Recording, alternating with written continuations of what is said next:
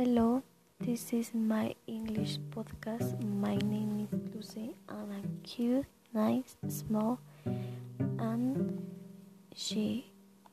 Um, how is life different now?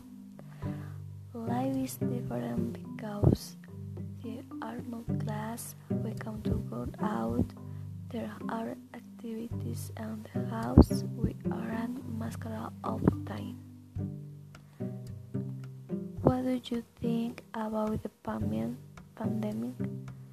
I think we have to take care of ourselves and protect ourselves, take precaution so that everything will be all, all better. What are you getting out to?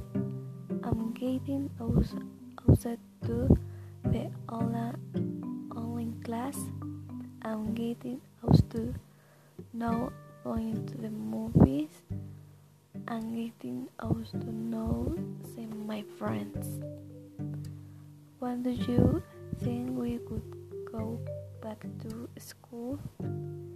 When everyone takes care of themselves or take the situation seriously.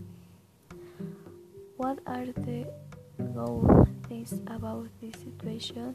New hobbies, talking to family, and sleeping longer.